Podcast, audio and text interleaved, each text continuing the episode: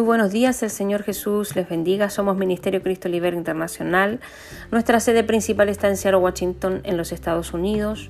Nuestra dirección electrónica es www.cristolibera.org. Nuestro director general es Roger Muñoz.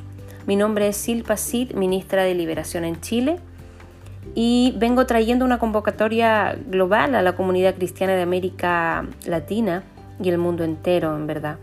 Atención líderes, pastores, evangelistas, maestros, profetas y toda la iglesia en general, con el único objetivo y propósito de ayudarles a equipar a la iglesia de Jesucristo en el conocimiento y la práctica de la guerra espiritual y liberación. En esta oportunidad les invitamos a unirse y recibir completamente gratis enseñanza, formación y entrenamiento en temas de guerra espiritual y liberación los servicios que ofrecemos al cuerpo de Cristo son conferencias internacionales, conferencias presenciales, conferencias online en televisión y radio, ministración de oración grupal o personal. Puede solicitar nuestra visita ministerial con un coordinador de nuestro ministerio. Tenemos también videos testimoniales, cursos de capacitación, libros de capacitación, conferencias gratis, foros online, con ayuda al respecto también en la página www.cristolibera.org. En nuestro ministerio tenemos clara nuestra visión, traer libertad y sanidad por el poder de Jesucristo al mundo entero. Nos movemos guiados por la dirección del Espíritu Santo y orientados al servicio del cuerpo de Jesucristo. Bendiciones, amados hermanos. Les eh, ya presentamos nuestro ministerio y en los siguientes podcasts estarán los diferentes títulos del curso de guerra espiritual. Bendiciones.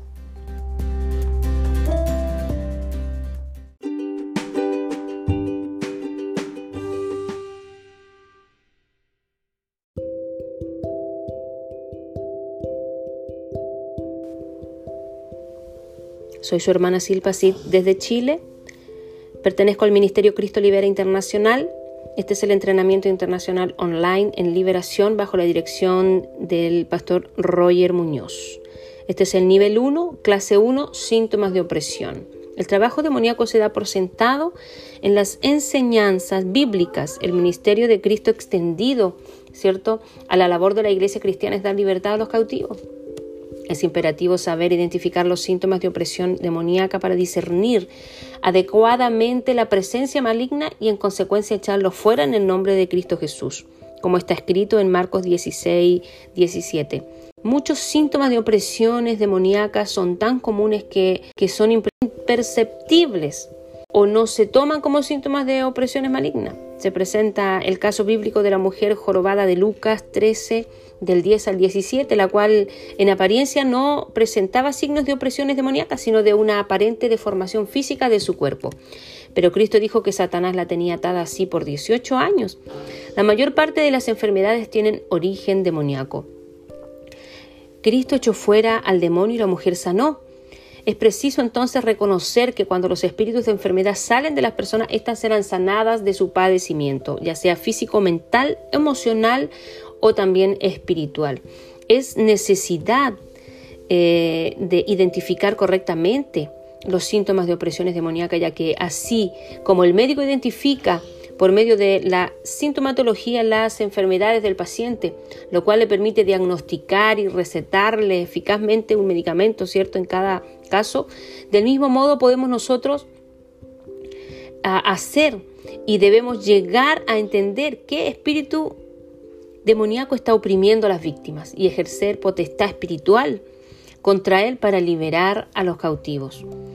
Acá el pastor Roger aporta dos ejemplos bíblicos más, el del joven judío que padecía epilepsia de Lucas 9 del 37 al 43 y del Gadareno de Marcos 5. En el caso del joven epiléptico, su padre había ya identificado que el problema de su hijo era ocasionado por un espíritu inmundo y buscó la solución al acercarse en primer término a los discípulos de Jesús. Y como estos no pudieron eh, ayudarle, rogó personalmente a Jesucristo en su primera oportunidad que le echara fuera y así sucedió. En este caso los síntomas que el padre de ese muchacho identificó y que le hicieron determinar que se trataba de una opresión demoníaca fueron un espíritu le toma y de repente da voces y lo sacude con violencia y le hace echar espuma y lo estropea y a duras penas se aparta de él. Estos seis síntomas hicieron que el padre del joven entendiera que el problema de su hijo era de carácter espiritual y su origen era satánico. Cabe destacar que el padre del joven era judío, es decir, pertenecía al pueblo elegido de Dios y su conocimiento de la Torá, o sea, de la, de la ley de Moisés, ¿verdad? Le habilitó para discernir el problema de su hijo. ¿Cuánto más nosotros que tenemos el Espíritu Santo, el cual habita dentro de nosotros y podemos discernir que es el don que Dios nos ha dado? En el caso del Gadareno, los síntomas eran vivía en sepulcros, nadie podía atarle, rompía las cadenas y los grilletes, nadie le podía dominar. De día y de noche andaba dando voces en los montes y en los sepulcros. Se hería con piedras. Lucas, el escritor de este evangelio que lleva su nombre, añade que este Gadareno estaba endemoniado desde hacía mucho tiempo, que no vestía ropas, es decir, estaba desnudo. Estos ocho síntomas manifestados aquí identificaron a ese hombre como endemoniado o un hombre con un espíritu inmundo. Hoy lo clasificamos como un loco o esquizofrénico, pero bíblicamente es un endemoniado. Y en este caso, poseído por legión, término militar de origen romano que designa a una agrupación de 10 compañías o pelotones de 500 o 600 soldados romanos, que se supone la presencia de 5.000 a 6.000 demonios dentro del Gadareno lo cual es congruente con el detalle del acto como de dos mil cerdos que se precipitaron al mar después que los demonios que salieron del Gadareno entraron en estos animales. Acá el pastor Roger, basado en sus años de experiencia dentro del campo de la liberación, señala varios síntomas de opresión demoníaca en las personas. Pensamientos de blasfemia contra Dios, fuerte rechazo a la Biblia, a la palabra de Dios, intensa compulsión a cometer homicidio o asesinato, profunda amargura u odio contra los demás, tentación compulsiva para hacer algo que la persona no quiere hacer, miedo o terrores, sensación de asfixia, alergias, depresión, cansancio extremo, agotamiento injustificado, fuertes emociones de iras, resentimiento, recelos, celos, rencores, pleitos, incontrolables griterías, pesadillas, deseos sexuales de infidelidad, perversión sexual, pornografía, rebelión y odio contra la autoridad, fascinación por el ocultismo, trastornos psíquicos y emocionales y de conducta, confusión, ataque y burla y risa descontrolada contra la predicación de la palabra de Dios, fobias, cambios repentinos de conducta, reacción adversa al nombre de Jesucristo o a la sangre de Cristo, lenguaje vulgar, pérdida de la memoria, oír voces, oposición a la liberación o a su promoción, etc. Acá nosotros podemos eh, identificar cuáles son estos síntomas que nosotros estamos viviendo también.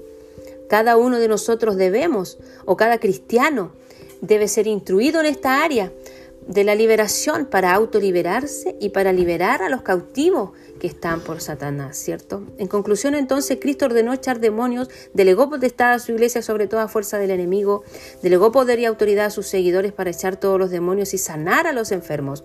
Son em, señales claras que ningún cristiano sincero puede ignorar. A esto se le llama ministerio de liberación. Cristo mismo echó fuera demonios. El caso del Gadareno, de la mujer que estaba con 18 años atada a un espíritu inmundo que la mantenía jorobada, etc. Esto demuestra la existencia real del reino de las tinieblas y en consecuencia la imperiosa necesidad de que la iglesia tiene que adiestrarse en liberación para cumplir la gran comisión que incluye echar fuera demonios. Es necesario identificar entonces claramente los síntomas de las opresiones demoníacas para discernir la necesidad de ministrar liberación y no caer en los esfuerzos humanistas pretendiendo solución humana. Por el contrario, no todo es asunto demoníaco y en estos casos una administración de liberación es irrelevante. Con solo el simple cuidado personal o familiar es suficiente. Soy su hermana Silpasi desde Chile. Bendiciones.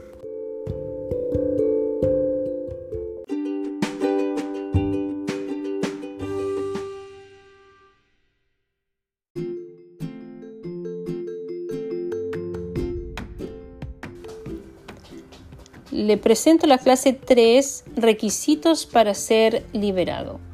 El Roger presenta el tema como las claves para ser liberado y explica el primer punto.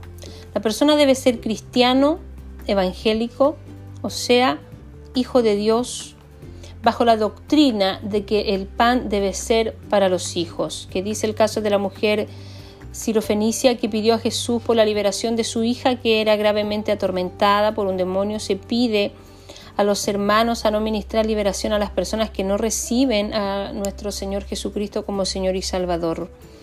También se explica aquí en esta conferencia su experiencia al intentar liberar a un joven indigente a su paso por él. El pastor tuvo ataques demoníacos y pidió oración por él. También el caso de una hermana en Cristo en la Ciudad de México que intentó liberar a otro indigente e igualmente fue atacada por demonios y tuvo ella que pedir oración por ella. Entonces se explica que un segundo requisito para calificar eh, para una liberación eficaz es que el necesitado debe buscar ayuda insistentemente. Esto significa que la persona debe estar convencido de la imperiosa necesidad de su liberación, o sea, anhelar su liberación. El caso contrario significa que la persona no quiere renunciar a aquellas cosas que le cautivaron, porque la renuncia trae libertad. En el punto 3 la persona debe creer en su liberación se enfatiza aquí que si la víctima no cree que será libre, entonces su incredulidad le impedirá ser liberada. Esto concuerda con Marcos 6, donde se explica que en Nazaret Jesús no pudo hacer allí ningún milagro debido a la incredulidad de ellos. El punto 4 necesita querer su liberación. Se reitera la importancia del punto anterior y en cuanto a querer ser liberado se enseña que la motivación de la persona debe ser querer servir a Cristo, tener una entrega total a nuestro Señor Jesucristo. Esto habla de la necesidad de anhelar consagrarse a Dios. Eh, una motivación diferente implica un engaño interior y por lo tanto la posibilidad de ser eh, redemonizado o de caer en la opresión satánica es muy alto. El punto 5 la persona debe llenar un formulario. Es un, cuestionario que recaba información precisa para descubrir las puertas mediante las cuales los demonios adquirieron el derecho legal para atormentar a esa persona que está siendo ministrada. El pastor Roger predica acá que si la persona no quiere llenar el formulario o revelar su situación, entonces esa persona no califica para su liberación. Eh, eh, la persona tiene que confiar en el ministro que le va a practicar la liberación.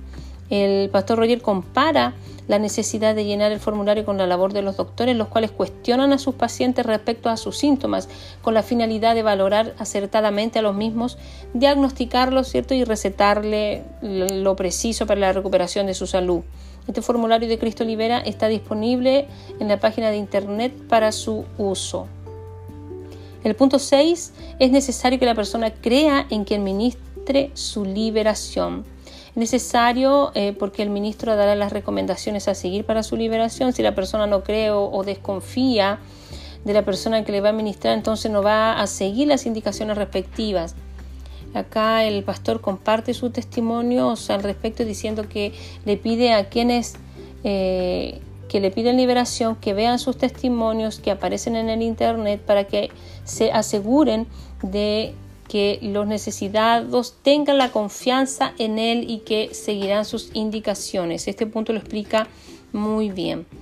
Y el punto 7, no ser contencioso ni discutir se explica que una persona que discute de teología o pretende saberlo todo no califica para ser liberada. Una persona necesita tranquilizarse, reflexionar en la calidad de su vida espiritual, de arrepentirse de verdad eh, si le fuera necesario y de tal modo que sean quitados todos los estorbos para que la liberación fluya sin interrupciones. Es necesario que la víctima o persona oprimida sea humilde y se deje ministrar. El pastor Roger también refirió la actitud arrogante de Naamán, quien frente a Eliseo le menospreció cuando éste le pidió que se sumergiera siete veces en el río Jordán. También en el punto 8, confesar y renunciar a sus pecados. Para que se rompan los derechos legales que los demonios tienen sobre las personas oprimidas, el hermano acá explica la necesidad de mostrar claramente la seriedad del pecado y sus consecuencias para llevarlos al arrepentimiento y a la